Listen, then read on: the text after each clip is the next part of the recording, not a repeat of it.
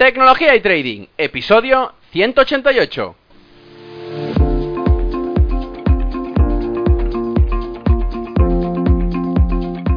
Muy buenos días a todos, bienvenidos un día más a este podcast y canal donde se trata todo lo relacionado con el trading financiero, la informática y por tanto la combinación de los dos, el fintech.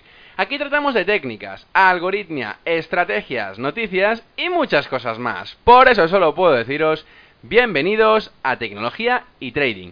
Programa 188 en este viernes 20 de diciembre del 2019. Es el último podcast de este año 2019 y no quería despedirme el año sin traer antes a una persona especial.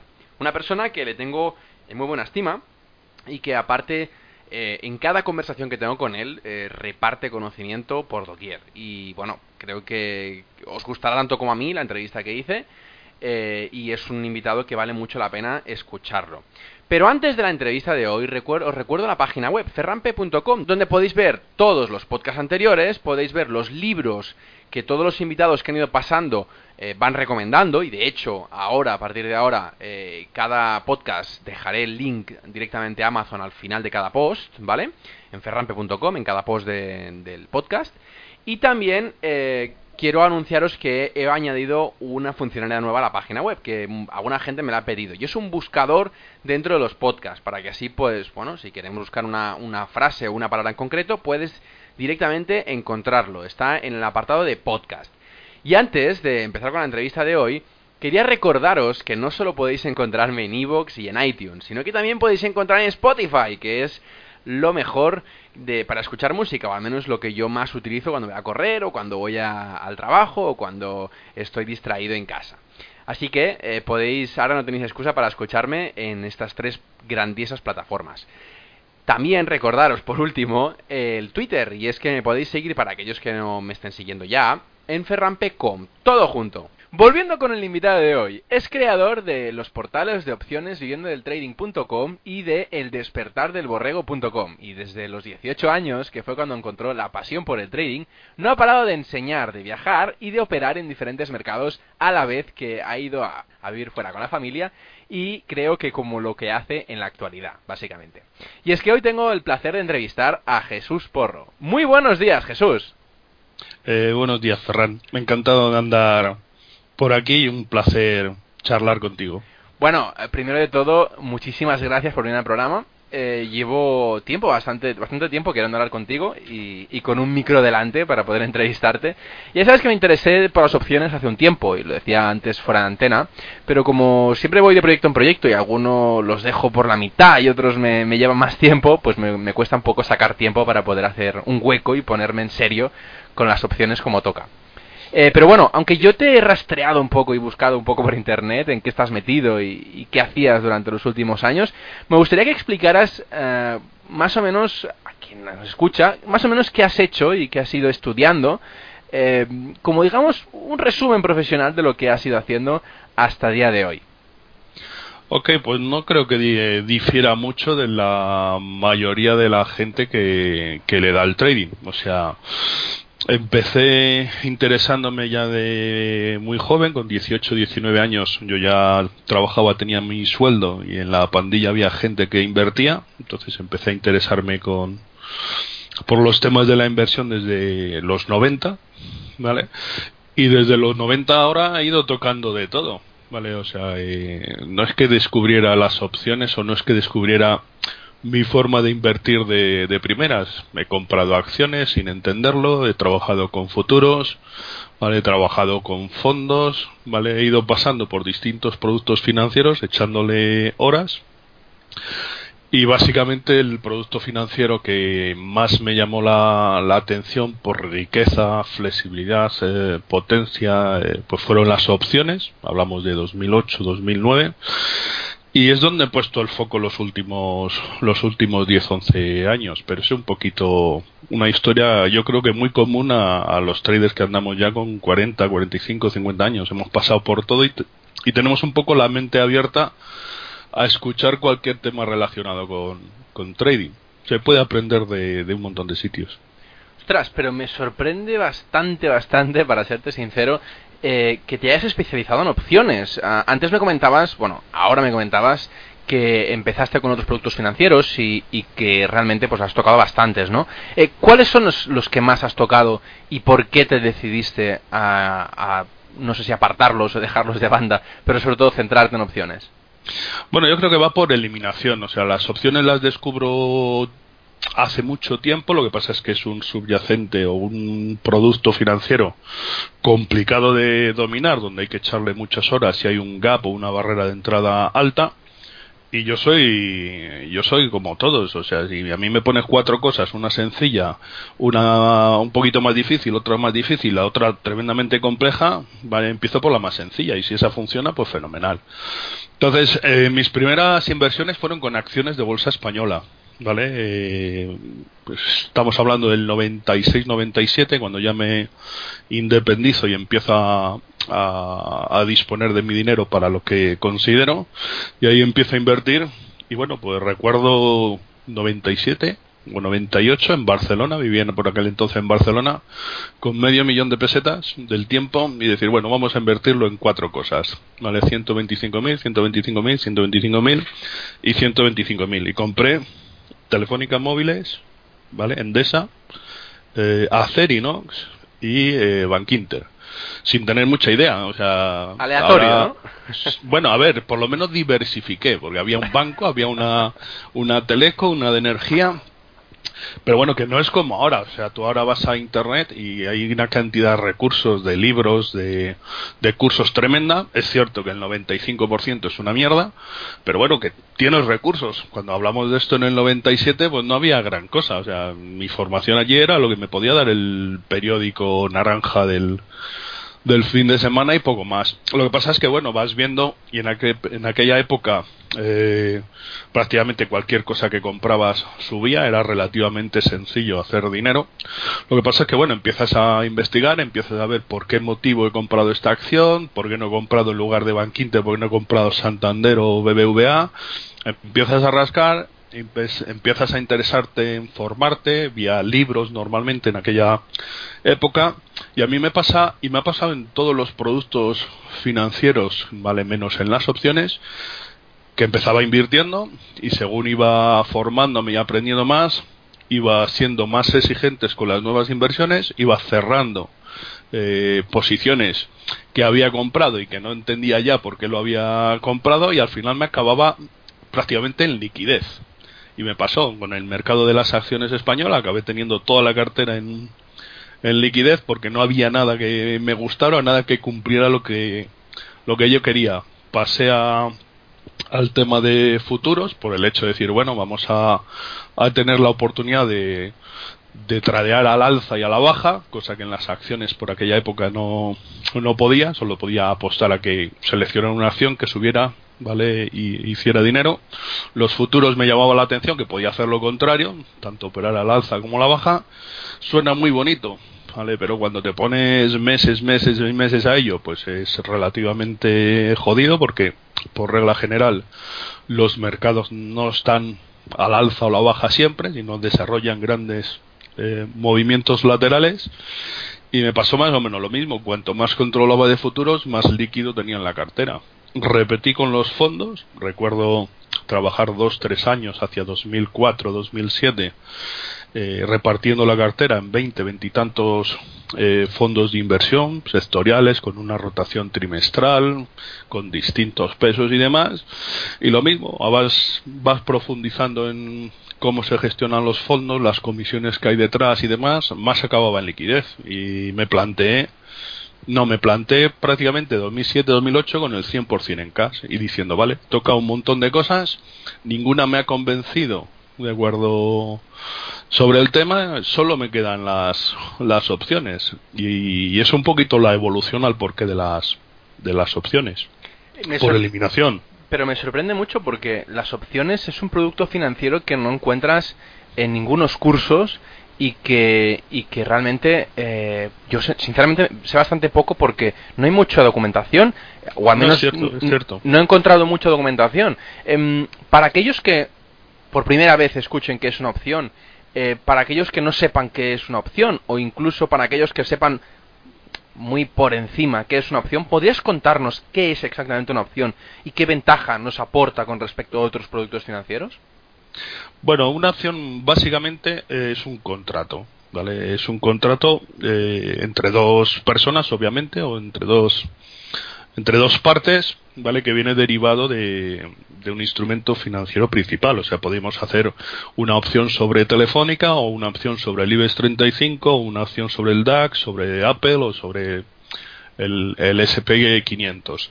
La cuestión es que tiene muchos matices, ¿vale? Es un contrato que tiene muchos matices. Por ejemplo, para alguien que no entienda nada, yo con una opción podría apostar al alza en cualquier subyacente, pero decidiendo cuánto porcentaje me llevo de la subida. O sea, tú cuando compras una acción, ¿vale? Te vas a llevar el 100% de lo que suba. O vas a perder el 100% de lo que baje. Yo con una opción podría decirte, ¿vale? Yo voy a apostar al alza al Apple, pero por cada punto que suba Apple me voy a llevar 13 céntimos. O sea, me voy a llevar un 13% de, de esa subida. Lo puedo hacer con las opciones. O con las opciones, que es lo que a mí inicialmente más me llamó la atención, es que podía hacer dinero en los movimientos laterales. O sea, yo tenía un trauma, ¿vale? Con el tema de las inversiones en 2007-2008, que es bueno, el 80% del tiempo están en laterales y yo llevo toda la vida o intentando ganar cuando se mueve al alza, que es más o menos un 10% del, del time frame o del marco temporal, o cuando se mueve a la baja, que era otro 10%. Digo, no habrá nada ¿vale? Que me permite hacer dinero de los movimientos laterales. Y mira, recuerdo el libro, recuerdo la librería, recuerdo el café de la librería donde encontré por primera vez todo esto de hacer beneficio con las opciones de los mercados laterales. Y estaba en Londres, en Trafalgar Square, hay una, una librería muy famosa en Trafalgar Square de cuatro o cinco plantas. Es una que es un edificio entero, ¿no? Sí, un edificio entero. Siempre, voy a ir a, Londres también. Sí, yo tengo hasta fotos ahí.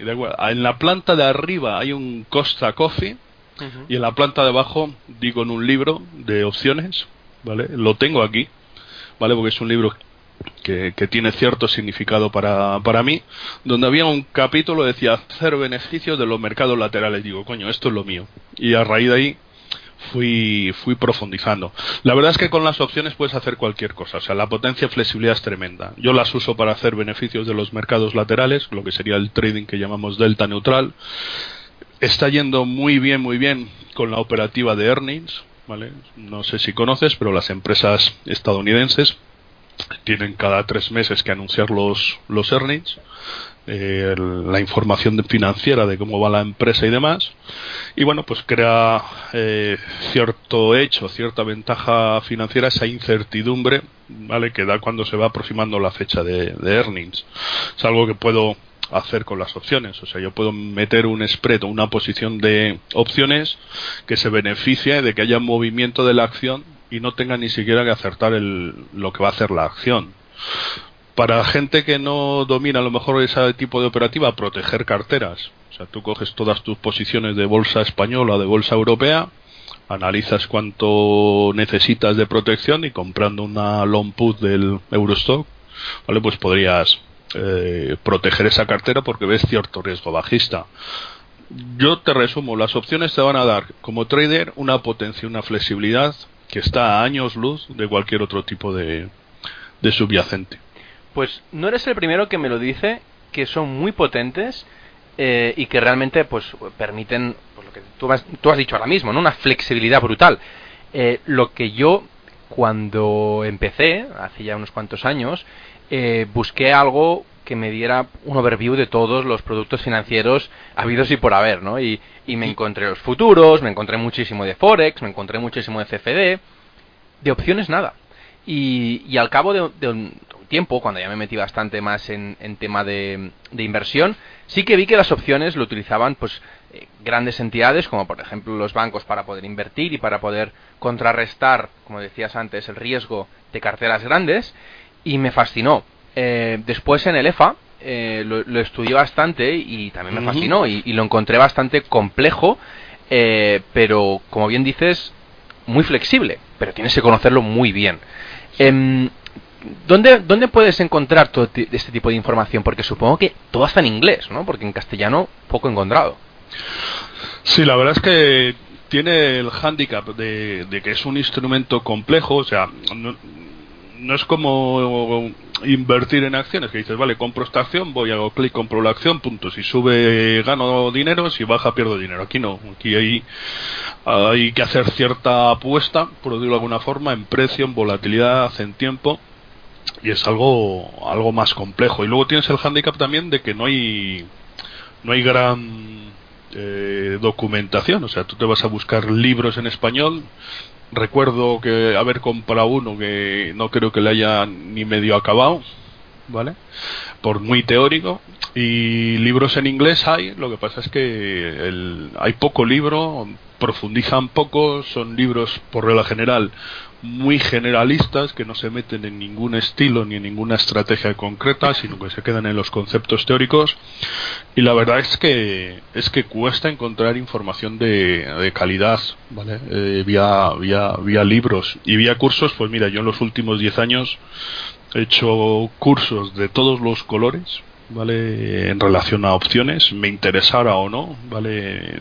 Fuera una operativa con la que comulgo o no, eh, y fuera cara o barato o no. Y he probado servicios de señales, ¿vale? Pues igual, un montón de servicios de señales.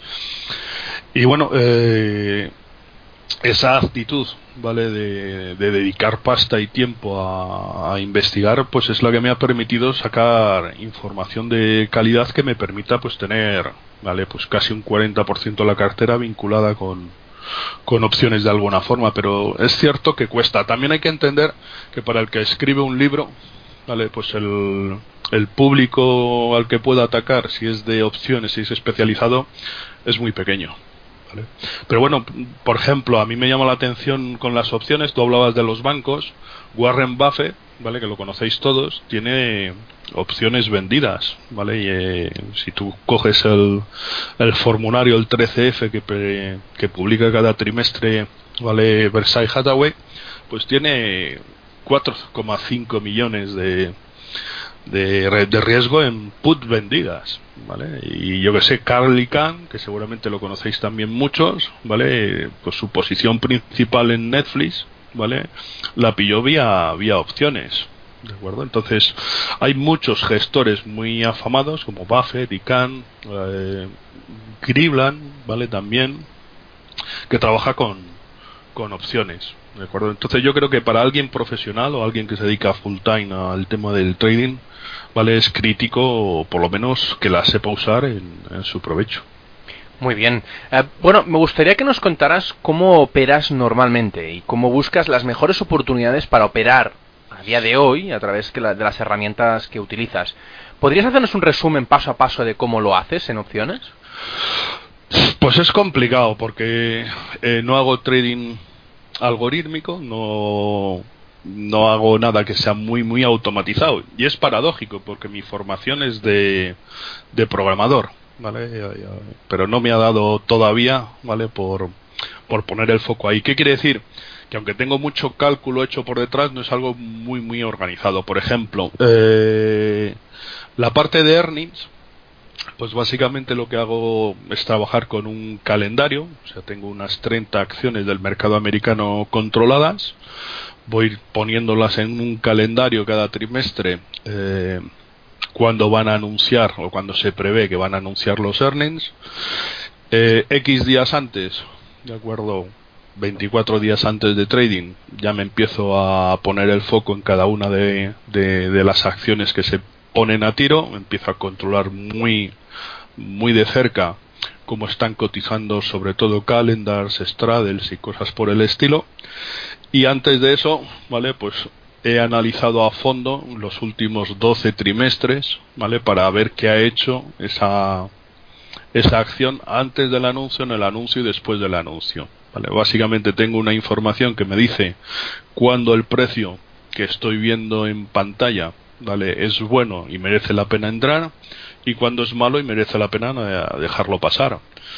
Y es mucho curro de números, en mi caso es un mix de Excel y Python, ¿vale? Porque todavía en Python no, no estoy operativo para mm, automatizar el 100% de la operativa, pero ¿qué debo decir?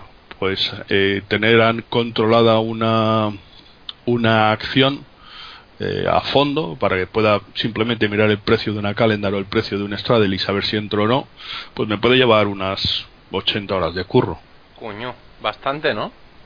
Sí, sí, lo que pasa es que es un proceso muy mecánico. Tú piensas que tengo que coger, eh, por ejemplo, por detallarte un poquito, si Google va a anunciar ahora earnings, ¿de acuerdo? Yo cojo los 12 últimos trimestres de Google, compro los datos de mercado, ¿vale? Apunto las cotizaciones de las calendars y de los straddles cada 90 minutos, ¿de acuerdo? Hago mis cálculos, hago mis promedios, mis mínimos, mis máximos, mi mediana, miro, ¿vale? La dispersión de todo ello, lo miro para cada uno de los vencimientos, ¿vale? Y luego voy haciendo unos cálculos, ¿vale? Y voy diciendo, bueno, pues si una calendar está en 1.50, ¿vale? Pues es un buen precio para entrar en Google visto lo último. Entro y lo, lo compro. Lo cierto es que es la operativa más especulativa.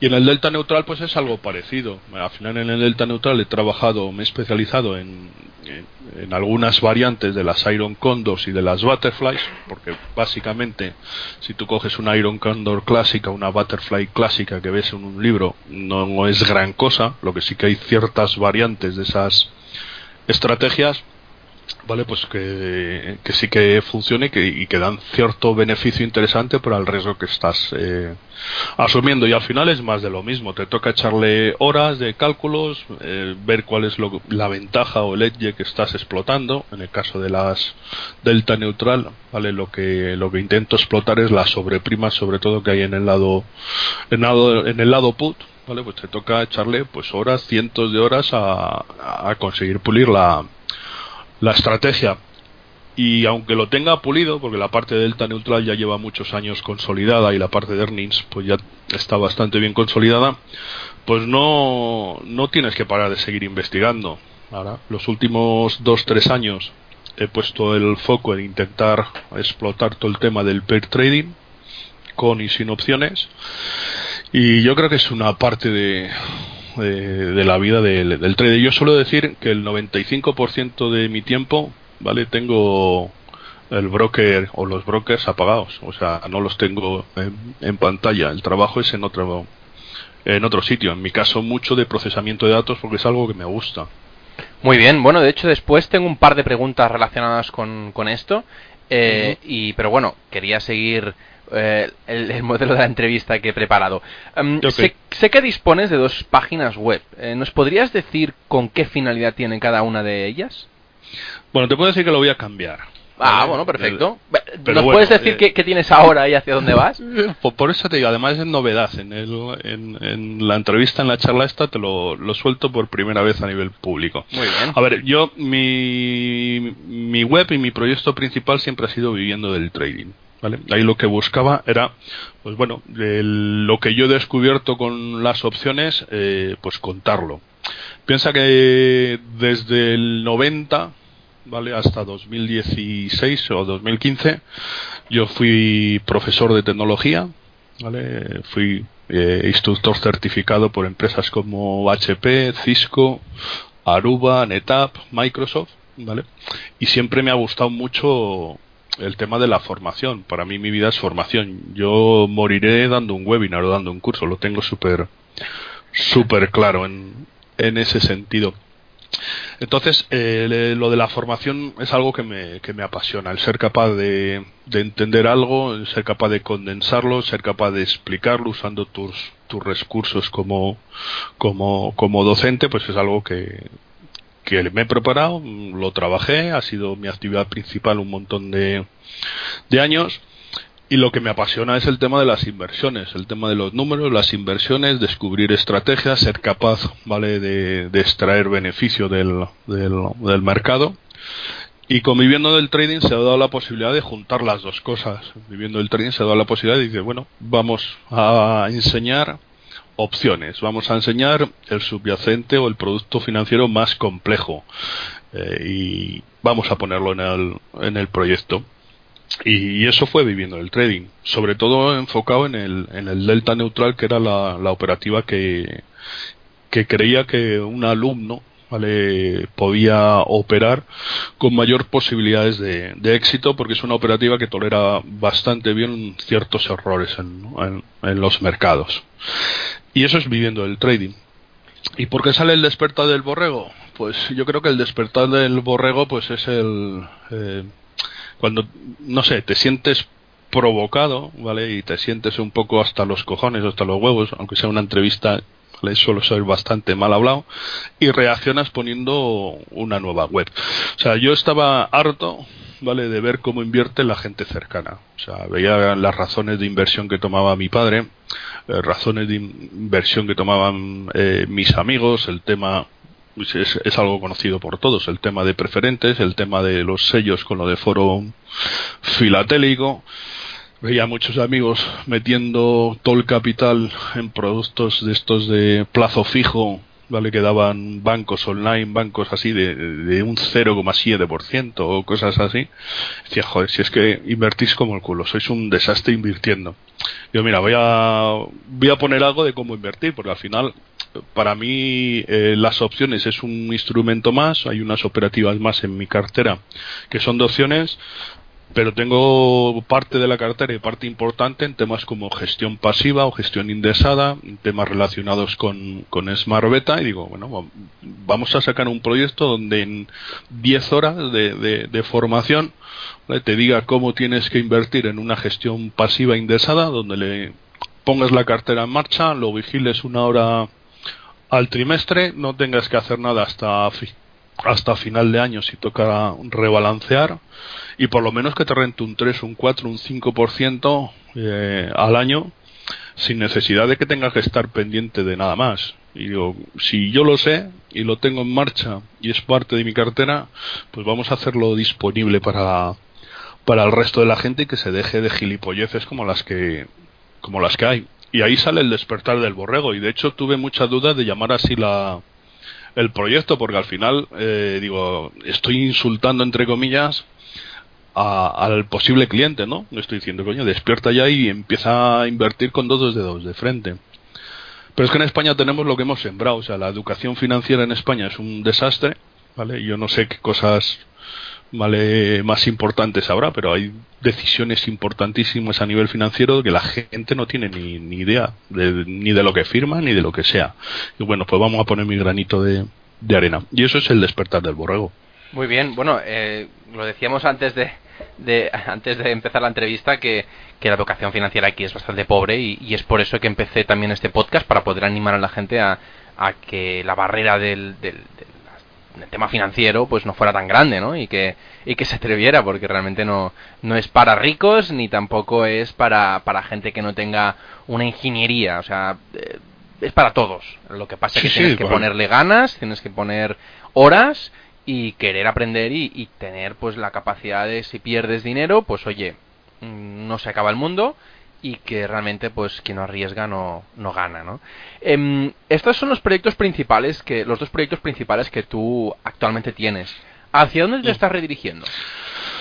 pues bueno eh, la idea es eh, el, el, tema de tener cierta exposición pública, y mira que yo tengo poca exposición pública porque no hay grandes cosas en, en Facebook ni en Instagram, ni solo participar en, en charlas y cosas así, eh, te va cansando en ese, en ese sentido y necesitaba, y necesitaba desde 18 meses para acá eh, cierto reto, ¿vale? Decir, bueno, eh, tengo que dar un paso más, tengo que conseguir algo que me interese, algo que me ponga, algo que me rete ¿vale? Para, para seguir en la dinámica de, enseñar. Y bueno, pues después de prácticamente 18 meses de, curro, pues ya he dado con ello y empezaré y empezaré ese reto ya vía o vista septiembre octubre de este año y, y te lo voy a contar así eh, a ti piensa que, es la primera vez en público que lo que lo comento eh, octubre de 2017 eh, estaba en Italia, ¿vale? En un pueblo que se llama Sant'Agata Bolognese, no sé si te suena el pueblo. Nada de nada. Nada de nada. de nada. Pues recuerdo el, el, momento y la verdad es que sonrió porque estaba con una operación en Google, ¿vale? Alcista, había anunciado Google los earnings la noche anterior, abría el mercado, estaba disparado Google y tenía yo mi mano en una taquilla metida, mi hermano intentando cerrar la taquilla, ¿vale? Ya, ¿vale? Y yo con el botón, ¿vale? De, vender eh, la, posición para hacer el, beneficio. Era un beneficio estratosférico. Para que te hagas una idea, estamos hablando, si lo anualizamos, de un 350% más o menos. Narices. sí, sí, era, para que te hagas una idea, era sobre la cartera de earnings, sobre el capital de earnings, no sobre mi cartera completa, ¿vale? Sí, el, capital ah, para la estrategia de earnings era un 11% en cuenta en, en 12 días. Ostras, qué la sí, sí, era una pasada.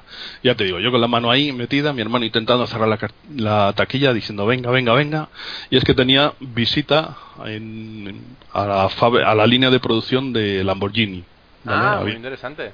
Sí, sí, habíamos visto el museo, habíamos comido por allí, el pueblo era súper feo, no me gustó mucho, la comida al lado de la fábrica tampoco, habíamos visto el museo Lamborghini, a mi hermano le llamaba mucho la, atención todo el tema de coches y demás, a mí como me da más o menos igual ese tema, pues no me sorprendió mucho, pero yo quería ver eh, las líneas de Lamborghini en, producción. Había un, un, tour que tenías que pagar que te, te ponían a, y te explicaban durante una hora pues un poco como hacían los coches in situ. Y empezaba a las 4 y estaba yo a menos 5 cerrando la, la, posición de Google, ¿no?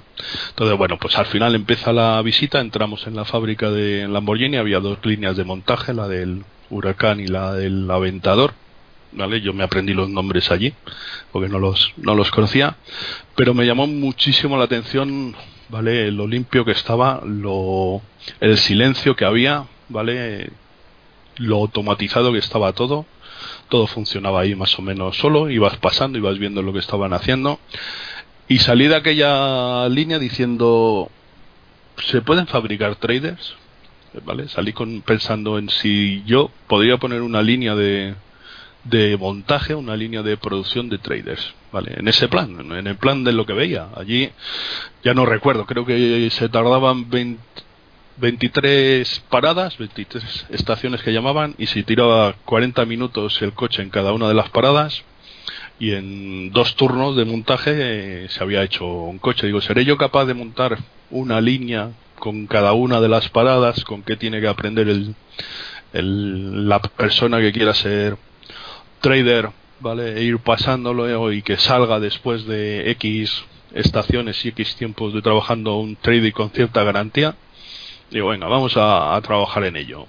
Primeras cosas diciendo, bueno, no. Yo, por ejemplo, para el tema del trading, eh, recomiendo siempre diversificar. O sea, no conozco ninguna única operativa, única estrategia o único sistema con el que vayas a dormir a gusto todos los días del, del año. O sea, dicho de otra forma, yo no arriesgaría mi capital a una sola cosa, ¿no? Entonces, bueno, pues pensando qué puedo contar, ¿vale? Que sean varias operativas, operativas que no estén correlacionadas, que sean fácil de asumir, que en, el, en, las primeras semanas ya tengo cierto capital en marcha y he estado trabajando prácticamente 18 meses en eso y ya está ya está terminado y para, para salir. Así que el reto va a ser si voy a ser capaz de fabricar traders y si mi línea de montaje de traders, 16 semanas, ¿vale?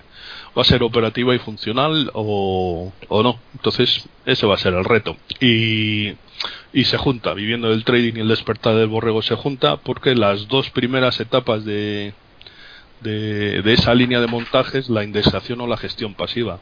O sea, pretendo que dominen cuatro estrategias. ¿Vale? Una es la gestión pasiva, con su cartera y su argumentación, ¿vale? Y, y bueno, a ver qué tal. la otra parte es Smart Beta, hay una parte Delta Neutral y hay una parte de Earnings. a ver qué sale. ¿Y, todo esto eh, con cursos online o cómo, todo, En todo en formato online, ¿vale? Cada semana se libera entre 4 y 5 horas de material. Hay webinar mensual, hay un tutor asociado para que se vaya validando cada uno de los objetivos. Tú piensas, Ferran, que he visto de mis últimos 8 o 9 años de formación de traders, eh, qué es lo que funciona y qué es lo que no. Yo tengo, yo creo que una virtud que ha sido eh, cada vez que bajo a España, porque yo vivo en Escocia, bajo a Madrid o bajo a Barcelona, se lo digo a los alumnos y quedamos a cenar o quedamos a desayunar o quedamos eh, a tomar café y muchas veces nos hemos juntado 18 personas tomando una cerveza o 13 personas eh, desayunando un sábado. Sí. Y vas, y vas escuchando, vas escuchando lo que tú cuentas, cómo lo aplica cada uno, que cada uno es un mundo, que funciona, que no funciona. Vas sacando factor común, dices, coño, este tío lo está haciendo bien, ¿vale? ¿Por qué? O aquel tío también le ves tranquilo, opera tranquilo, te está contando buenos números y va diciendo, ¿por qué estos dos están cómodos con la operativa y por qué aquellos cuatro están incómodos, están tensos y demás? Entonces, todos estos cafés, ¿vale? De zumos, cervezas, cenas y desayunos de estos 7, 8 años, ¿vale? Te dan una visión, ¿vale? De que además de contar lo que sabes y lo que a ti te funciona como trader, es tan importante que cuentes lo que les puede funcionar a ellos con más posibilidades. Y bueno, es trasladarlo eso también a, a esa, a esa línea de, de, montaje. Y por ejemplo, ya te digo, temas de diversificar, temas de tener un tutor y unos objetivos semanales muy concretos y cierta vigilancia. He hecho una, eh, una aplicación móvil para que vean en tiempo real cómo está cada una de las de las partes de la cartera y si quieren vale puedan replicarlo porque tengan unas referencias concretas porque muchas veces te das cuenta de que tú cuentas una operativa una estrategia X el alumno lo entiende en la fase del curso todo está idílico y cuando termina el curso y tiene que empezar a operar dices coño y ahora qué cojones hago hostia esto es un mundo ya vienen las dudas Claro, claro. entonces, pues bueno, la idea era también focalizar en esa en esa fase posformación. De hecho, ya te digo, el proyecto dura un año, ¿vale? Y la formación son las 16 primeras semanas, ¿vale? Luego tiene un tutor 10 semanas y un servicio de señales el resto del año. ¿Por qué? Pues porque el foco va más en en empieza a operar, ¿vale? Y las dudas serias, las dudas eh, interesantes te salen en la fase de operar. Yo digo que normalmente tú explicas una estrategia y las dudas de alguien que no lo ha operado nunca, pues son razonables, pero son dudas eh, de entenderlo, no son dudas de estoy operando, ¿vale? Y he visto que esto, este matiz, ¿sabes? Muchas veces con la pregunta que a ti te hacen, tú sabes si es teórico y simplemente has estudiado la estrategia, es una pregunta razonable a nivel teórico o no, o ya ha operado, ya ha sufrido ciertos temas en el mercado, ya sabe de qué va y la pregunta va buscando algo muy concreto. Tú lo detectas como, como docente. Bueno, o sea que ya, ya has pasado por, por bastantes fases y ya lo has, lo has experimentado todo y a partir de ahí supongo que has, has ido eh, haciendo, pues destilando, ¿no? Lo, lo, que más, lo que más vale la pena. Em, te quería preguntar, eh, ¿cuáles son las barreras eh, de entrada que hay que tener o, o superar para poder operar en opciones y más específicamente con lo que explicas, es decir, con los cursos que tú haces. Imagínate que ya los hemos acabado eh, y que, pues, obviamente estos cursos tienen un coste para, para que, pues, obviamente, pues, el formador, que en este caso tú, pues, reciba una compensación económica por su tiempo y esfuerzo que, que ha podido hacer, que es totalmente entendible. Pero una vez ya nos plantamos, como decías tú, en real, es decir, en operativa, que realmente estamos ya delante del toro. Eh, ¿Qué barreras, eh, sobre todo económicas, hace falta eh, tener para poder empezar a operar así? ¿Barreras económicas te refieres a capital o...? El capital y el tiempo, sobre todo. A ver, eh, yo creo que puedes adaptar eh, las estrategias a, a, capital y tiempo. Lo que pasa es que es más bien un, pro, un problema de expectativas. O sea, la, la, gente viene con unas pajas mentales en, en la cabeza tremendas. O sea, hay, hay gente que te viene con, oye, yo tengo un capital de 10.000 euros y quiero ganarme un sueldo, ¿vale? Con ello y sacar uy, todos los meses 1.500. Uy, uy, ¿vale? uy. Y dices tú, eso no es posible. Dices, ¿cómo que no es posible? Si lo dice esta tía en los libros, digo, ya, pero es que no tiene ni puta idea en, en los libros y eso no es posible. Macho, estás pidiéndome hacer un 15% cada mes de continuo. Imposible. ¿De acuerdo? Entonces muchas veces lo primero que te toca es aterrizarles en, en expectativas, en relacionar un capital, un conocimiento, un riesgo. La gente, aunque pase ese escenario de las expectativas, ¿vale? Y tú se lo hayas explicado y lo haya entendido, ¿vale? Enseguida, desde el momento cero, ¿vale? Quiere sacar un rendimiento espectacular. O sea, yo que sé, tú le puedes decir, mira, con una estrategia delta neutral podrás hacer un 20% al año de, rendimiento, pero olvídate del 1500% que te dice este, ¿vale? Porque no lo, no lo vas a hacer. Dices, vale, ya consigues que tenga un 20%. Pues acaba el curso, se pone a operarlo y en el primer mes o en los primeros tres meses ya quiere llevar ese 20%. Digo, no, mira, vale, tú empiezas a operar y vas a cometer una serie de fallos chorras. Querer abrir o querer comprar una vertical y en lugar de comprarla te vas a confundir y las vas a vender, ¿de acuerdo? Una vez que tú acabes el curso tienes un proceso en el que vas depurando fallos y el trading consiste en tener cada vez menos fallos, que los fallos te cuesten menos y además que no pague dos veces por el mismo fallo, por el mismo error, y todo eso lleva a un proceso. La ley tienes que entender que desde que haces el curso hasta que vas operando y que vas consiguiendo ciertos automatismos, reducir fallos, ¿vale? No repetirlos, lo mismo es un proceso de un año o de año y medio, dos años, dependiendo un poco de la estrategia. Tienes que ir con calma. Ya vendrá ese 20% objetivo de, de, la parte delta neutral, o yo que sé, un 5% si estamos hablando de la gestión pasiva, o un 8% que puedas definir como el, el rendimiento razonable en, en, estrategias Smart Beta, ya vendrá, pero la gente lo quiere todo ya. desde ya, sí. sin ningún esfuerzo. Y, y es fruto de todos los mensajes que un montón de pringados nos dan sobre el tema trading, porque yo es que alucino. Yo, yo hay muchas veces que, que, ve, que veo los anuncios y tacho trading y pongo cirugía o medicina. Tú imagínate que, fueran que yo te dijera, hazme un curso de un fin de semana conmigo y opera a tu padre a corazón abierto en casa, en la mesa de la cocina, con los instrumentos que tengas allí. Coño, pues no tiene sentido, pero en cambio, ahora un curso de un fin de semana de trading, ¿de acuerdo? Y el día siguiente ponte a ganar dinero en los mercados. No, no sé, yo muchas veces lo veo y, y, me desespera que se llegue ese ese mensaje. Pero te digo también, te digo también que es es porque es a ver, yo creo que lo, lo podemos diferenciar en, en dos cosas, creo, creo yo, ¿eh? mi, mi opinión. Mm. Estamos en una cultura del ya, es decir, estamos en una cultura de que lo que no tenemos ahora, acceso a la información, acceso a, a dinero, acceso a recursos, acceso a todo, es ya, es ya, o sea, lo queremos tener ya. Eh, queremos todo eso para todas las cosas, tanto para los estudios como para los rendimientos económicos, como para eh, tener pareja. Nos, nos, estamos mal acostumbrando al ya. Y lo segundo, que, que bien dices, que aprende cirugía, eh, creo que eso es más de conciencia social, eh, de, bueno, lo que decías antes, ¿no? Que, que hay mucha gente que estudia medicina durante X años, pero tú sí ya lo sabes desde que eres pequeño. ¿Quieres ser médico? Uf, pues tienes que estudiar muchos años. Pero nadie te dice si quieres ser eh, trading, trader, eh, tienes que estudiar X años, porque incluso nadie te enseña que es, que es este del trading y menos uh -huh. ser trader, ¿no? Lo que pasa es que la gente que te está mmm, bombardeando constantemente con que es muy fácil esto del trading y que realmente con un fin de semana ya eres suficientemente bueno como para sacarte un sueldo a partir de 10.000 euros que tienes en el banco, esto sí que te lo van bombardeando tantas veces que al final, cuando, yo siempre lo digo, cuando una mentira es repetida mil veces, al final tú te la acabas creyendo y acabas sí, sí, es, pensando es, que es, es que verdad. Es que ese mensaje ha calado, ya te lo confirmo yo. O sea, a mí como docente en el tema de trading, ese mensaje es el que ha calado.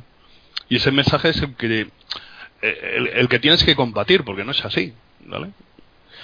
Y tristemente eh, ha calado y, es mayoritario. Y claro, salen todos estos personajes que dices, bueno, pues no sabes si cuando lees algún anuncio, algún titular, ¿vale? No sabes si echar un lagrimón o sonreír. Bueno, después te voy a preguntar eh, un poquito más sobre esto. Eh, okay. lo, que, lo que me gustaría saber es, me has dicho aproximadamente el tiempo que tardas en cuanto, perdón, en cuanto a barrera de entrada temporal. Pero económica, ¿cuál sería, eh, en el caso de que yo quiera empezar con opciones, el capital que debo tener en el banco al menos para empezar? Obviamente, teniendo en cuenta que los, los primeros meses o incluso años sería a, a través de, de cuentas demo, ¿no? La verdad es que no sé si el tema cuenta, no, no tengo mucho feeling con las cuentas demo.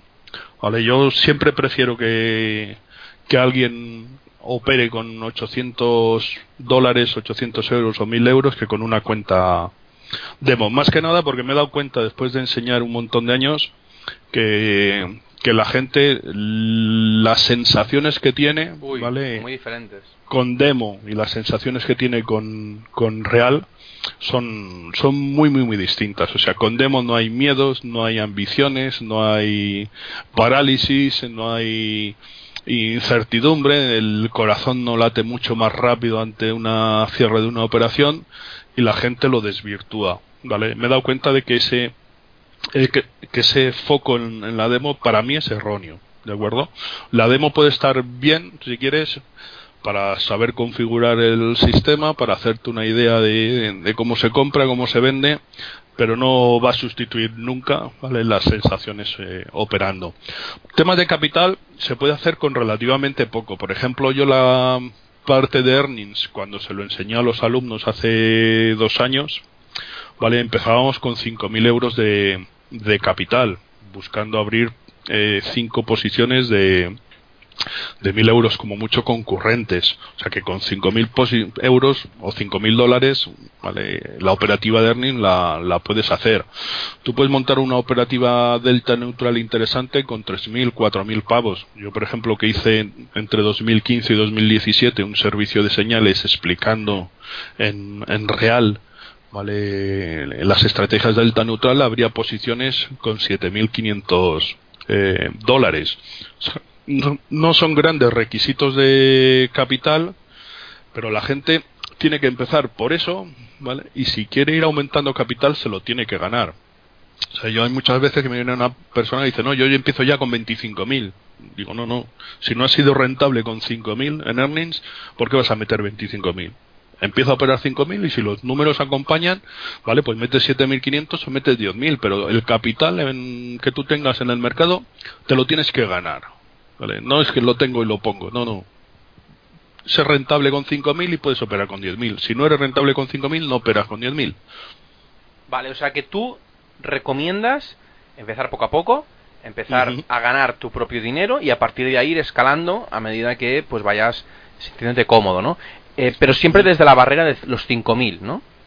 En el caso de earnings, los 5.000 es razonable. En el caso del, del delta neutral, puedes empezar con 2.500, pero hay una fase en el delta neutral, cuando el, el producto es un ETF, en el que se busca polir polir fallos y que empieces a operar, a tener sensaciones, a, localizar bien lo, lo, que llamamos los warnings, ¿vale? Pues con ese capital se puede, pero yo creo que para el, el delta neutral los 7.500 o los 10.000 son los ideales. Vale, perfecto. No, para que lo tenga la gente claro, eh, con qué con qué se puede con qué se puede empezar. tengo una pregunta ahora específica al tipo de trading que algunas veces has nombrado ya en esta entrevista y es eh, ¿en qué consiste esto del trading delta neutral y por qué te especializaste en este nicho de trading? Bueno, fue el primero que que me puse el foco en serio de decir vamos a dedicar años a, a trabajarlo con el tema de las opciones. Delta neutral, ¿vale? Busca hacer beneficios, ¿vale? por lo que son los movimientos laterales, ¿de acuerdo? O sea, no es, es justo lo contrario a, a, lo natural, o sea, lo natural en la gente es compro algo, ¿vale? Espero que suba y lo vendo, lo que son los movimientos alcistas. Ya cuesta un huevo a un alumno decir que lo puede hacer al revés, que puedes vender algo que no tienes ¿vale? Bajar y comprar lo que sería operar a la, a la baja. Pero yo cuando hacía números, eh, hacía análisis de cómo se comportaban los, los índices sobre todo, veía que el 70 al 80% de las veces no estaba ni alcista ni bajista, estaba lateral. ¿De acuerdo? Y el delta neutral es el enfoque con opciones que trabaja esos mercados. ¿De acuerdo? Tú al final estás vendiendo eh, prima por debajo en el lado put, estás vendiendo prima por, el, por arriba, por el lado call.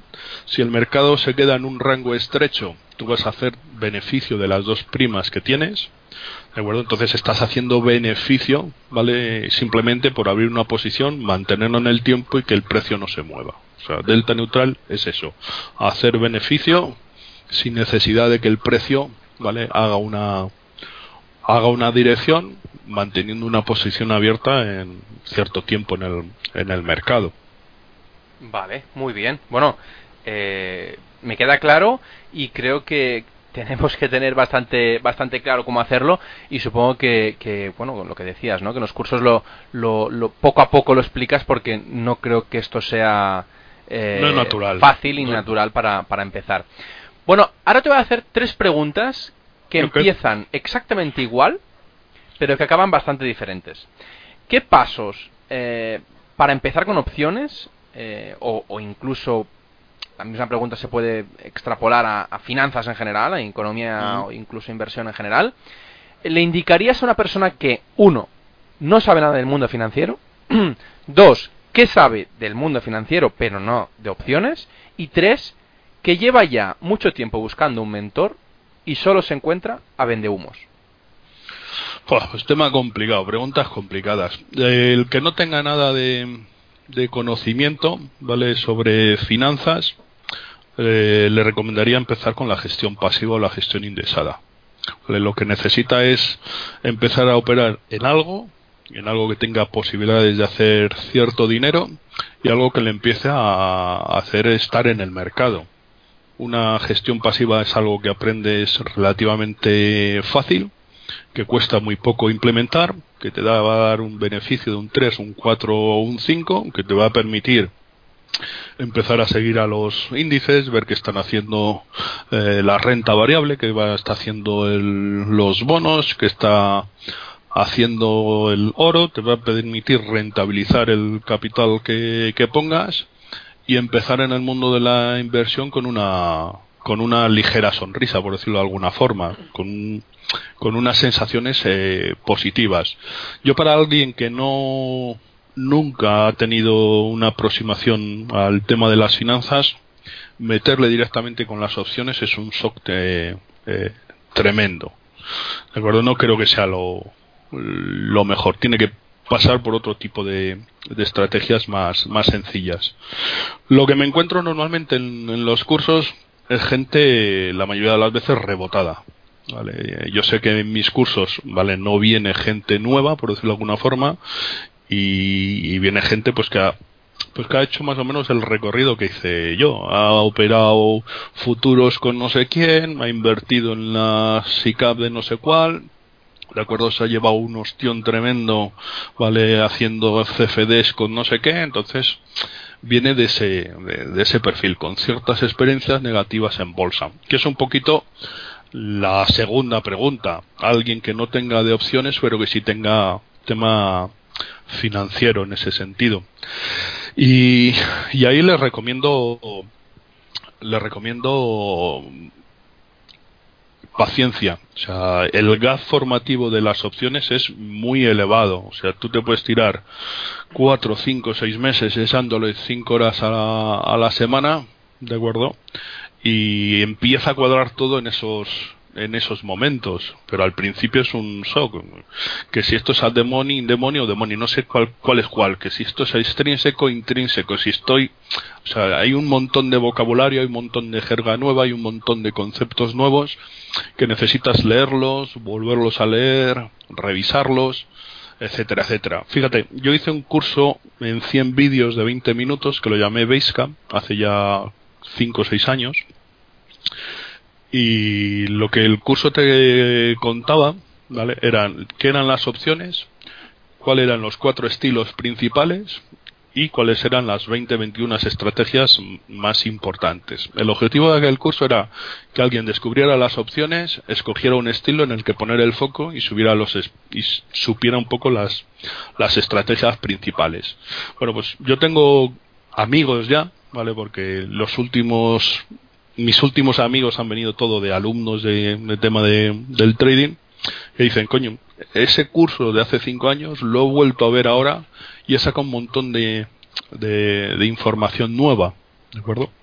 Entonces, la idea es que vayas despacio, que, que vayas poniendo el foco en, en, lo que toca, que te olvides de lo siguiente, ¿vale? Que haya una progresión natural. Aquí en el tema de, del trading, para mí, o disfrutas del camino, aunque consigas el objetivo del final es un, es un coñazo. O sea, ir al trading solo por pasta y poner todo el foco en el final, que es hacer pasta, vale, es un coñazo. No lo vas a aguantar cuatro o cinco años aunque estés haciendo dinero. Tienes que disfrutar de, de ese proceso de, de, de ser trader. Sí, O sea, pero, yo- pero Jesús, te, te, te interrumpo un momento, ¿eh? Eh, Nadie entra en este mundo por eso. Todo el mundo entra por, por la parte final. Eh, Bueno, por la es parte de la pasta. Pues el mensaje es que disfruten del camino. Correcto, correcto. Yo- Y me quedo con ello. Y de hecho, yo con des- después de muchas hostias he aprendido precisamente que lo importante es el camino, ¿no? Pero insisto que mm, a mí no me atraería este mundo si no fuera por el dinero, por la parte final. ¿Me explico? Sí, sí, sí.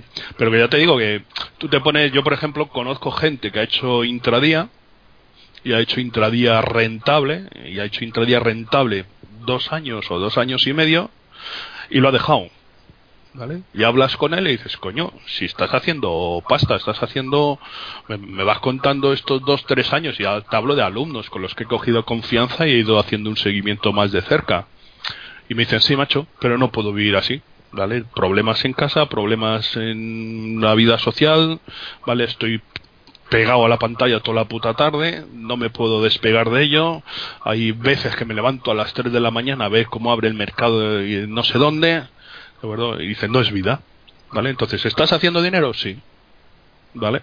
Mucho dinero, ¿vale? Pero no estás contento con las consecuencias de ese de ese, de ese proceso, de esa forma de, de, Eso de es un hacerlo. problemón. Eso es un problemón. Sí, sí. Es un problema tremendo. De hecho, esa persona, ¿vale? Eh, ya no es trader, ¿vale? De, de intradía. Y ahora trabaja por cuenta ajena como un profesional de las, de las bases de datos. ¿Por qué? Porque el ritmo y las consecuencias de aquello, ¿vale? No, no lo aguantó. No es para todo el mundo. o sea, todo lo... Yo siempre digo lo mismo, que, que cuando, cuando tú empiezas en el trading o lo odias o lo amas. Entonces, eh, lo que quiero decir es que o empiezas muy bien y te llevas la primera hostia y dices, oye, tengo que decidir, ¿lo dejo? O empiezo el camino de pasar por el desierto que, que, que todo el mundo hemos pasado y, y empiezo pues la travesía, ¿no? Y hasta que me, me gusta o tira- tiro la toalla y me dedico a otra cosa porque es un- una cosa muy sacrificada y que cuesta mucho sacar el rendimiento que tú quieres, ¿no? Bueno, sí, lo que pasa es que llega un momento en que te das cuenta de lo que te digo de, del camino. Yo, por ejemplo, a mí me ha pasado, ¿de acuerdo? Yo en, ciertas partes de mi vida como trader he puesto el foco en, en hacer pasta, en hacer cuanta más pasta mejor y si este trimestre en earnings había hecho un 11%, pues el próximo tenía que ser más, más, más y más. Y, y todo mejora cuando te relajas, cuando vuelves a hablar del tema con, con la gente, cuando hay una comunidad con la que puedes sentarte y hablar de, de, tus problemas, cuando te olvidas de, de ganar más que el trimestre pasado o más que el año pasado, cuando empiezas a hacer las cosas bien y sabes que si un año va mal, vale, pues no sucede nada porque el conjunto de los últimos cinco años o de los últimos tres es positivo. Cuando adoptas un rol, vale, más de seguir aprendiendo, cuando te olvidas de, los egos, vale, y cuando intentas disfrutar simplemente un poco de lo de lo que viene y aún así hay meses malos o sea el diciembre del año pasado para mí ha sido un mes un mes malo, pero ya te digo que tú comparas diciembre del año pasado, ¿vale? Que fue un mes duro para el tema del trading, por lo menos el, que yo hago, o agosto de 2011, que fue mi primer ostión de campeonato, y en agosto de 2011 estaba, me subía por las paredes con unos cabreos tremendos y, y demás. Y, y la gente que me conoce, o mi mujer y mis hijos, en diciembre no saben qué ha sucedido, o sea, no, no, no te lo ven. ¿Vale? Es, una, es un proceso, es una evolución. Es difícil que alguien de cero empiece así, ¿vale? Pero tienes que enseñarle que esto es un proceso, que las cosas irán eh, mejorando si va tomando esa aptitud y se va alejando del gánate un sueldo con 5.000 eh, trabaja dos horas y vive y saca mil pavos.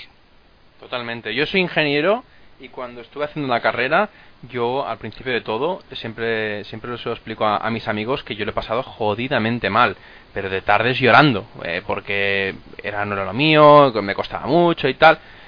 Pero después, no sé qué pasó, hizo el clic en la cabeza y después fue todo rodado y ahora pues por suerte o por desgracia pues eh, encontré una profesión que me gusta lo que hago y aparte eh, pues no me falta trabajo pero claro no todo el mundo quiere eso, de pasar llorando, eh, tardes que los amigos estaban de fiesta, todo esto, y tú después tienes que quedarte estudiando. A nadie le gusta, pero el objetivo va más allá de eso. Entonces, es, lo, es que no sé, y mucha gente me dice, pero es que yo quiero aprender el trading en seis meses. Y yo digo, sí, yo me quiero adelgazar en un día.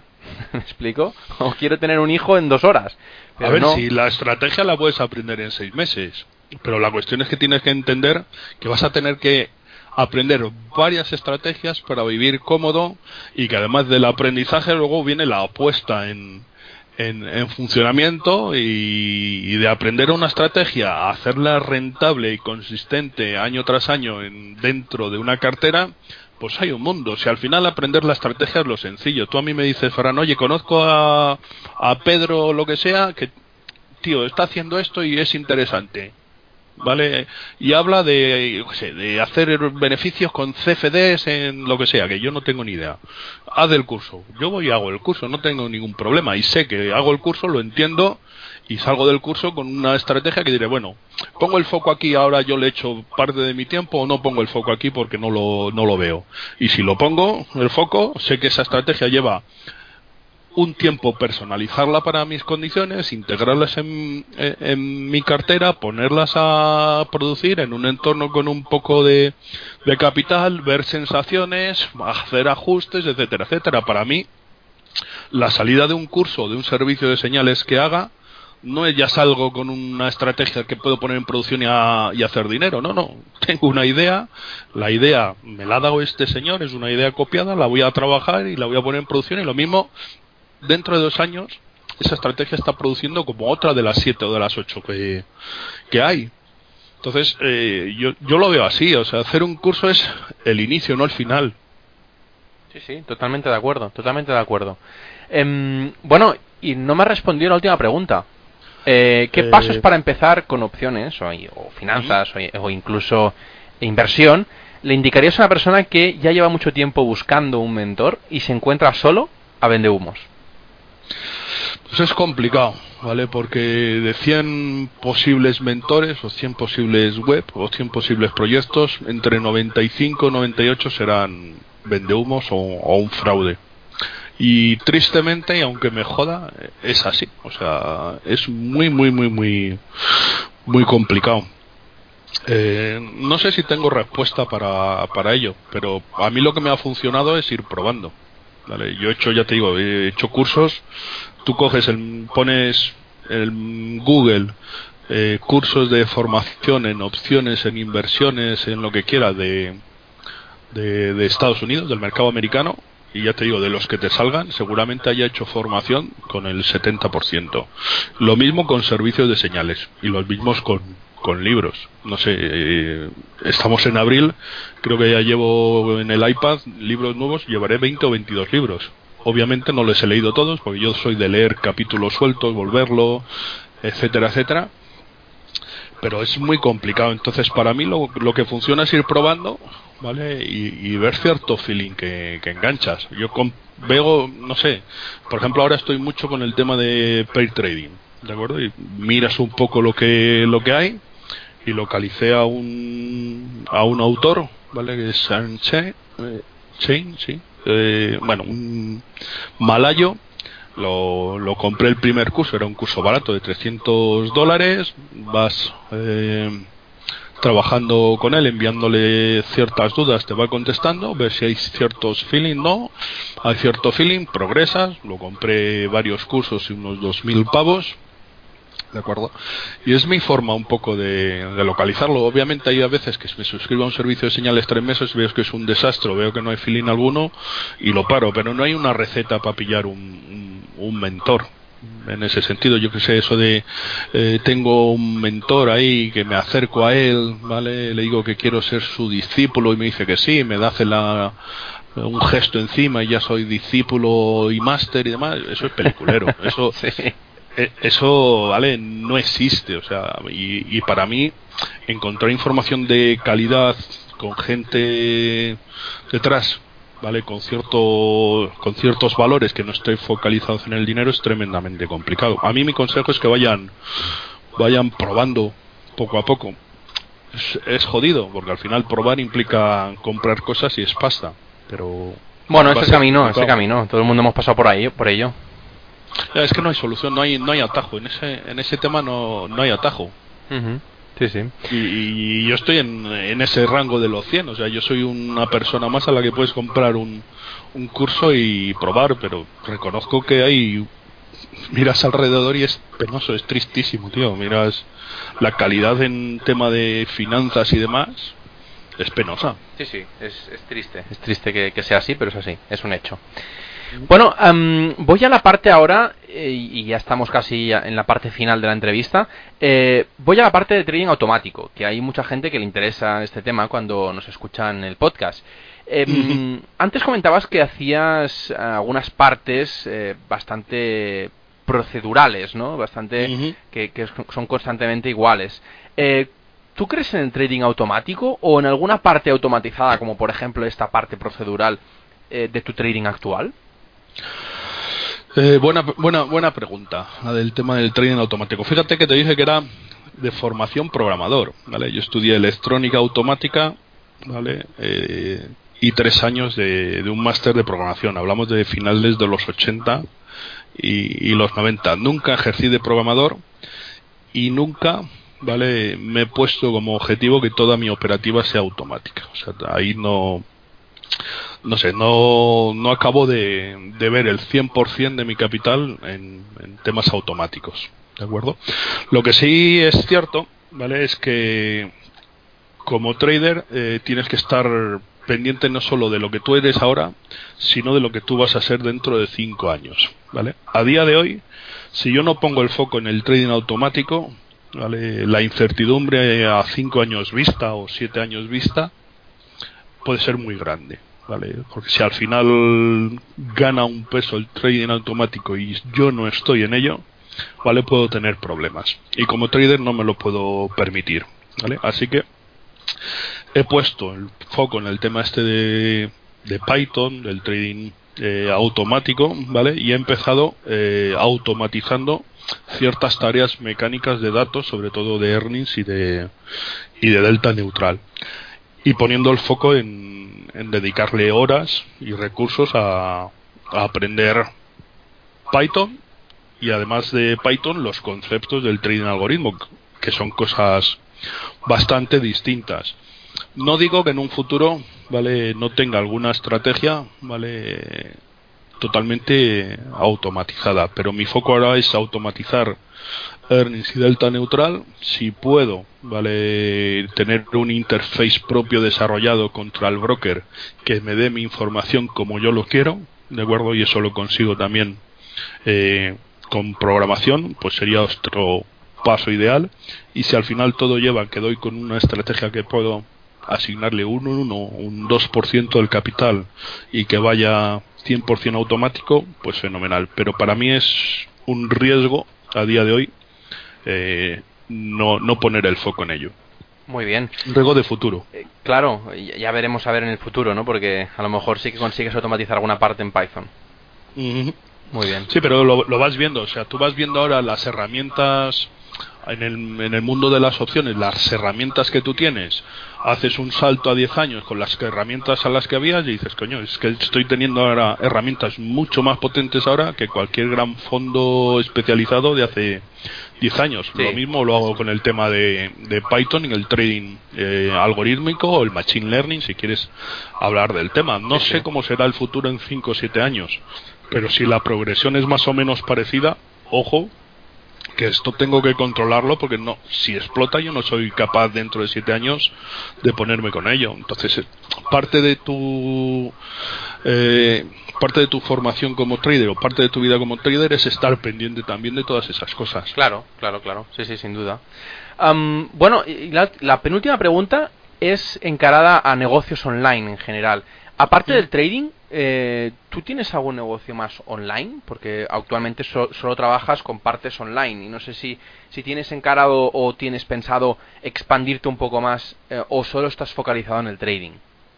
No, a ver, eh, estoy solo ya focalizado en el trading. La parte de viviendo del trading, la parte de cursos es una parte importante también de, ingresos. Es la que de todo lo relacionado con el business online, el negocio online, yo creo que ya, ya me llena, me permite capitalizarme fácil. Luego hay otros ingresos en, en base a propiedades y alquileres. Y yo creo que ahí estoy cómodo con el reparto que, que hay actualmente. Muy bien. Pero pero no sé, la parte online me gusta si es docente y si es sobre Finanzas. sobre trader, o sea, no sí, no no me veo aunque pueda tener conocimientos porque sigo formándome cada año en temas de negocios online para sacar otro tipo de proyectos, a, a mí el proyecto me tiene que hacer eh, tilín, me tiene que tengo que tener feeling, o sea, aunque yo sepa haciendo, yo que sé, un portal online de lo que sea, de pisos, ¿vale? O de plazas de garaje, que, se ha acertado el comentario del profesor aquel de, empezar comprando eh, plazas de garaje en lugar de pisos. Aunque lo viera con posibilidades y demás, no, no participaría. Para mí tiene que tener alma, el, el, proyecto donde esté tiene que tener alma. Entonces, a mí a día de hoy me lo da la enseñanza y no me lo da el, el trading. Muy bien. Bueno, Jesús, la última pregunta, que, bueno, siempre hago eh, al final de las entrevistas la misma pregunta. ¿Qué libros me puedes recomendar eh, que te hayan ayudado a estar donde estás actualmente a nivel profesional? Pues libros hay un montón, tío, porque me gusta un montón leer libros y, y demás. Uf, Hay un montón de libros que, que han significado para mí. Además, soy de los que tiene los libros encima de la mesa o en el, o en el iPad montones de tiempo y voy ojeando un capítulo, me acuerdo, vuelvo a leer el mismo capítulo y demás. Y yo creo que... eh, jodida la pregunta, macho. Eh, te pongo en un Mira, compromiso. ¿eh? eh, bueno, no, pero hay, hay que salir de él como, como sea. Un libro que me gustaría que todo el mundo leyera, aunque no fuera de para ser trader, simplemente por tener dos dedos de, de frente con el dinero y, y con las finanzas, es un libro de Tony Robbins, ¿vale? Que lo han lo han traducido al castellano creo que hace uno o dos años, ¿vale? El libro se titula eh, Money Master the Game, es eh, Dinero domina el juego. No sé si te suena o no sí, el autor. sí, hombre, ¿Sí, Tony no? Robbins he leído cuatro libros mínimo. Pues a mí me gusta para la gente, es un tocho de libro enorme, pero ya te digo, ha salido en castellano relativamente hace poco, así que ya no está la excusa del, del inglés. Y ya te digo, es, en castellano creo es dinero domina el juego. Correcto, cómo alcanzar la libertad financiera en siete pasos. Ese, ese, ese es. Y yo creo que ahí está, está muy bien. El tío lo explica muy bien, la evolución está fenomenal. Hay cierto capítulo que entrevista a Ray Dalio de Bridgewater, que, que es oro en, en ese sentido. Y yo creo que para cualquiera, vale, debería echarlo un, un vistazo. Yo si tuviera que regalar un libro a un amigo que no quiero que sea trader ni él lo pretende, pero por lo menos quiero que que de dinero piense con dos dedos frente sería ese Ese ese, libro. ese libro. Muy bien. Eh, sobre opciones en castellano nada, ¿vale? Tienes que Absolut- pasarte al inglés.